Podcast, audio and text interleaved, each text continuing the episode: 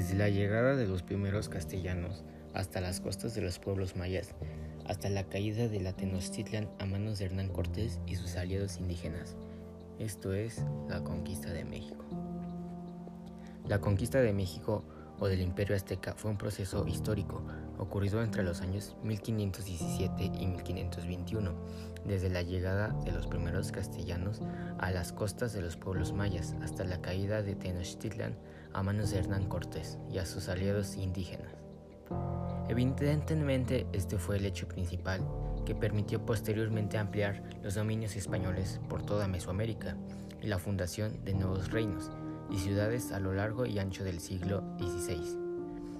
Expansión española por el Caribe desde el año del descubrimiento de América, los españoles se fueron expandiendo por todo el mar Caribe. Era natural que tarde o temprano llegasen a territorios mexicas.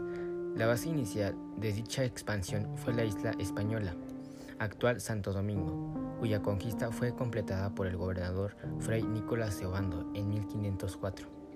Posteriormente, y siempre bajo órdenes reales, fueron enviándose expediciones de conquista y colonización a Panamá en 1508 con Vasco Núñez de Balboa, Puerto Rico con Juan Ponce de León y Jamaica con Juan Esquivel en 1509 y Cuba en 1511 con Diego Velázquez de Cuellar. Desde Panamá, el gobernador Pedráiz Dávila iniciaría la conquista del istmo centroamericano, dirigiéndose expediciones hacia el norte y desde Cuba en 1519 se lanzaría la conquista de México. Primera llegada documentada de españoles a Mesoamérica. La primera vez aproximadamente por el año 1511 que se tiene constancia documental de la presencia de españoles en la zona de Yucatán fue debido al naufragio de una carabela que viajaba hacia, hacia Santo Domingo y que fue arrastrada por gran tormenta y terminó estrellándose contra las costas mayas del Yucatán. Los viajeros y tripulación de la carabela que no murieron en el naufragio fueron capturados y sacrificados por los indios mayas, excepto Jerónimo de Aguilar y Gonzalo Guerrero, que lograron sobrevivir y fueron encontrados posteriormente. Primeras expediciones organizadas. Francisco Hernández de Córdoba y Juan de Grijalva Aquellanos Aquellos hechos de 1511 fueron aislados. La corona española aún no había mostrado interés por esas tierras, pero a partir de 1516 se intensificaron los esfuerzos para llegar más allá y valorar si eran solamente unas islas o había llegado a algo mucho más grande e interesante. En 1517, el gobernador de Cuba, Diego Velázquez, envió al capitán Francisco Hernández de Cordobacón tres naves y 150 hombres navegando las costas de la península de Yucatán, entrando en contacto con los mayas y viendo una de, sus grandes ciudades, ante la que quedaron impresionados. Llevaron esas nuevas noticias a Cuba, generando gran expectación, y rápidamente se pusieron manos a la obra para organizar una nueva expedición. Esta vez en el mando fue entregado al capitán Juan de Grijalva, compuesta de cuatro naves y 240 hombres, partieron en el mes de abril de 1518. Costearon el Golfo de México por Cuatoche, Tabasco y llegaron al río Tuxpan, en donde se produjo el primer encuentro entre un gobernador Moctezuma II y un español. Ruta de Cortés desde Veracruz hasta Tenochtitlan, expedición de Hernán Cortés. Tras el éxito de estas últimas expediciones, Diego Velázquez no tardó en preparar una nueva aventura para continuar explorando las costas mexicanas. Busca algún punto de conveniente para poblar y fundar ciudades. Aunque esto no era oficialmente el motivo de la misma, sino comerciar y explorar únicamente. Aún no sabían que en el interior de estas costas se encontraba el gran imperio azteca. Si bien ya habían oído algunas historias sobre grandes ciudades y riquezas, el capitán elegido para esta expedición de conquista de México fue Hernán Cortés. Rápidamente se pusieron en marcha los preparativos y lograron reunir 11 naves, 550 hombres y 16 caballos. Partieron de la ciudad cubana de Trinidad el 18 de febrero de 1519, llegando a los pocos días a la isla Cozumel, Allí se produjeron el primer contacto de la expedición de Hernán Cortés con indígenas mayas, en donde fueron agasajados con regalos y celebración con una ceremonia religiosa. Pero el tema religioso no gustó mucho a los españoles, que intentaron convencer a los jefes mayas de que sus dios eran mejor que los suyos, y sin avisar agarraron a los ídolos mayas y los lanzaron por las escaleras del templo, sustituyéndolos por una cruz y una imagen de la Virgen. Los jefes mayas trataron de mantener con calma y no entrar en conflicto con sus invitados. Finalmente y en paz partieron y fueron en busca del río Grijalva. Primer enfrentamiento entre los mayas. Batalla de Centla. La expedición llegó el 11 de marzo de 1519 a la desembocadura del río Grijalva, junto a la ciudad de Potochán, donde se produjo la primera batalla de la expedición de la conquista de México. Fueron atacados por los indios chontales, Hernán Cortés intentó tomar la ciudad mediante una maniobra de distracción, pero fueron sorprendidos y tuvieron que atacar de frente a los numerosos indios, venciéndoles tras una dura batalla. La primera entre mayas y españoles. La batalla de Centla. La ciudad fue tomada en nombre del rey de España y se realizaron todos los trámites legales y se fundó la villa de Santa María de Victoria, primera ciudad hispana construida en Mesoamérica. En este lugar fue donde los caciques mayas entregaron varias mujeres a los capitanes españoles como símbolo de paz y amistad entre ambos pueblos, entre ellas la famosa Malinche que actuaría de intérprete entre el maya y el náhuatl. Allí pasaron varios días para descansar y curar a los heridos, y finalmente partieron hacia el norte costeando la costa del Golfo de México, hasta llegar hasta San Juan de Ulúa, en donde fundaron la Villa Rica de la Veracruz. Fundación de Veracruz. Cortés, Justicia Mayor. Fue aquí en Villarrica de Veracruz, donde los españoles establecieron contacto por primera vez con emisarios del Tlatuani Moctezuma para informarle sobre quiénes eran y qué querían esos extranjeros recién llegados. Estos les dijeron que no tienen nada que temer, que solo querían explorar y comerciar con los nativos fueron agasajados por los jefes nativos y se realizaron celebraciones con demostración de la caballería y de la infantería española. Los jefes mayas quedaron impresionados, pero la inquietud comenzó a emprender en algunos expedicionarios españoles que consideraban que ya habían explorado y logrado bastante y que ya era devolverse a la pacífica Cuba. Pero esto significaría para Cortés entregarse al enfado gobernador Diego Velázquez y que entregarle a él para él el corto resultado del viaje. Por ello, mediante una argucia legal tomó el poder de la expedición en nombre del rey de España, en vez de en nombre del gobernador de Cuba, por lo que ya estos hombres tendrían que obedecerle a él y podrían continuar adelante sin verse debilitados por los abandonos o incluso pudiesen llevarse alguna de las naves. Los totonacas, los primeros aliados de Hernán Cortés. La vida continuaba en Veracruz de forma muy difícil y complicada. Se habían dado cuenta de que el lugar no era más adecuado para vivir y comenzaron a explorar los alrededores en busca de un lugar más apto. En una de esas exploraciones contactaron con, los totonacas, unos nativos mayas tributarios de los mexicas, y que a estos les invitaron a visitarles en la ciudad de Zempoala y conocer a sus dirigentes. Para allá fue Cortés con algunos hombres y se entrevistaron con ellos. Les dijeron que los mexicas les tenían sometidos a una tiranía insoportable robándoles a jóvenes para sacrificarlos y usarlos como esclavos. Cuantiosos tributos y también acusaban de sus mujeres. Cortés vio la oportunidad y los ofreció aliarse con ellos para quitarse el yugo mexica de encima. Los totonacas aceptaron sin dudarlo. Estos indígenas serían los que posibilitaron junto a otros muchos la conquista de México. Por los españoles, gracias a su apoyo local y al aporte numeroso de guerreros. Partida Tenochtitlan. Una vez asegurada la alianza con los totonacas y reforzadas las defensas de Veracruz, Cortés dio dos nuevos golpes de mano para afianzar la expedición. Envió una nave con emisarios a Castilla para informar y justificar sus acciones ante el rey Carlos I de España. Y ante las insistentes protestas de los partidarios de regresar a Cuba, embarcó las naves que les quedaban para evitar la huida de los descontentos, que tuvieron tragarse sus protestas y seguir colaborando en esta alocada aventura. A mediados del, agosto de 1519 ya tenían todo preparado y partieron hacia la capital mexicana. La expedición estaba compuesta por 15 caballos, 400 soldados de infantería, 200 cargadores y, y 1000 totonacas. Por el camino fueron visitando diversos pueblos que les dieron una buena acogida, proporcionándoles alojamiento y alimento. Batalla de Tlaxcala, pero el camino de Rosas.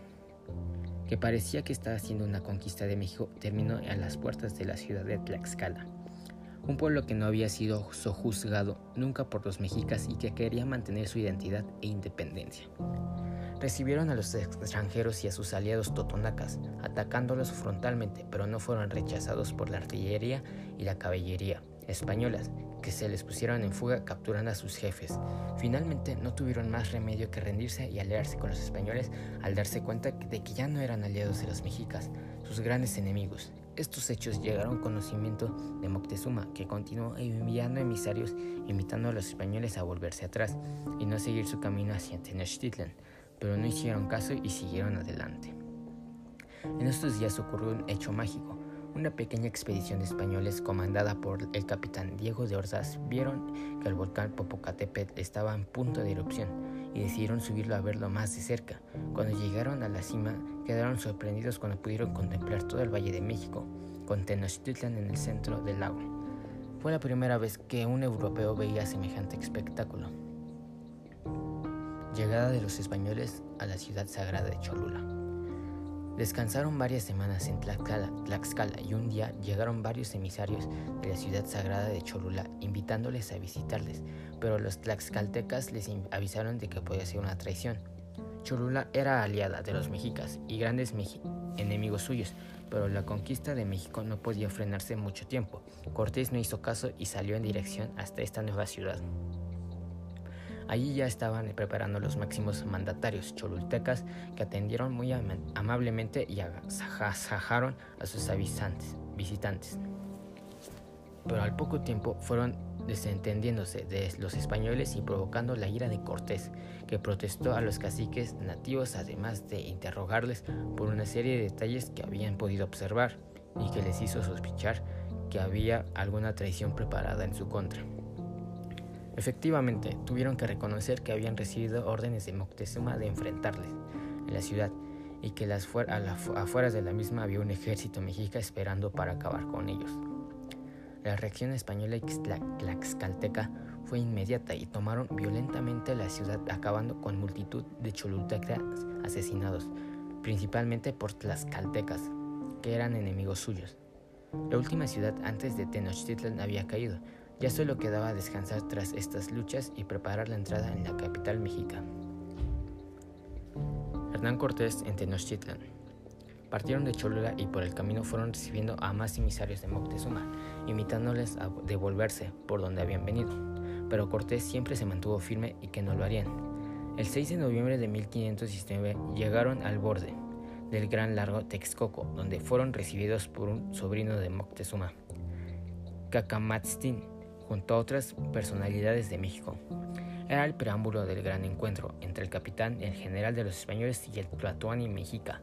Se produjo el 8 de noviembre de 1519. Se saludaron e intercambiaron regalos y palabras de aprecios, y Moctezuma les invitó a alojarse en el Palacio Ayacajaca.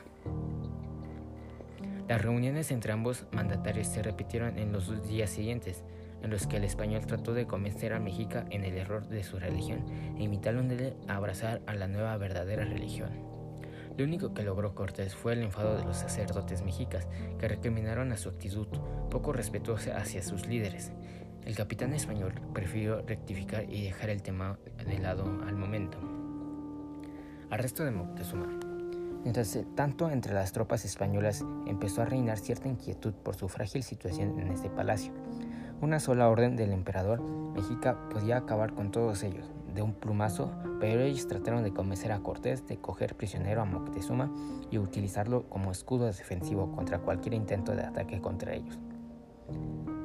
Buscaron una excusa y rápidamente la encontraron. Unos recaudadores mexicas visitaron la ciudad aliada de Zempoala, aliada de Cortés, y trataron de encontrar tributos y llevarse unos jóvenes para su sacrificio, pero los totonacas se negaron argumentando que se les había eximido de tales obligaciones y que no pensaban obedecer. Esto provocó la reacción mexica, provocándose un enfrentamiento que terminó con la muerte de un alguacil español, llegado de Veracruz, Juan de Escalante, seis soldados españoles y un alto número de indios totonacas. Esta noticia llegó rápidamente a los oídos de Hernán Cortés y fue el argumento utilizado contra Moctezuma, acusándolo de haber ordenado semejante ataque a lo que el emperador se negó, pero al final tuvo que acceder a ser el hecho prisionero y puesto bajo vigilancia en su propio palacio. Si bien Moctezuma obedeció sin problemas, los dirigentes mexicas no admitieron esta sumisión tan fácilmente e intrigaron para expulsar a los españoles de la ciudad. Cocomatzin, sobrino del Tlatuani, fue el más, más beligerante, beligerante, si bien sus intenciones no eran liberar a su tío para restituir su poder, sino ascender a él, a cargo del Tlatuani. El ambiente se había exaltado mucho y la situación de los soldados españoles empezaba a ser muy preocupante. Llegada de la flota de Pánfilo de Narváez a Veracruz. Ese ambiente tenso se unieron las noticias que habían llegado a Veracruz, de que una gran flota castellana enviada desde Cuba acabaría de arribar y no muy, con muy buenas intenciones. Hernán Cortés. Ataca a Narváez. Cortés envió emisarios para tratar de negociar, de unir a su causa a los recién llegados, pero la respuesta fue negativa. Matanza del Templo Mayor en México. Levantamiento mexica y matanza del Templo Mayor en Tenochtitlan.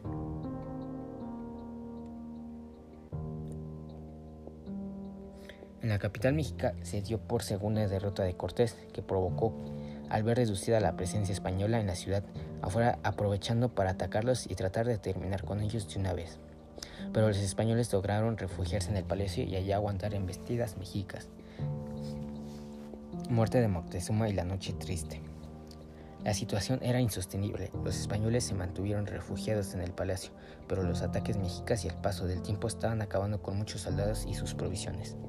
Cortés ordenó a Moctezuma que apaciguase a su pueblo y le mandó a la azotea del palacio para que mandase a sus súbditos detener los ataques y volver a sus casas, ya que según él los españoles habrían prometido salir de la ciudad al día siguiente.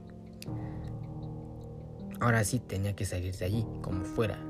La accidentada retirada española tuvo lugar el 30 de junio de 1520 y fue ejecutada en dirección a Tacuba. Se realizó por la noche tratando de escapar sin ser vistos, pero los mexicas estaban muy vigilantes. Una vez en Tacuba optaron por pedir auxilio a sus aliados tlaxcaltecas. Por el camino se encontraron un pequeño obstáculo en forma de ejército mexica de unos 40.000 soldados, esperando acabar con ellos.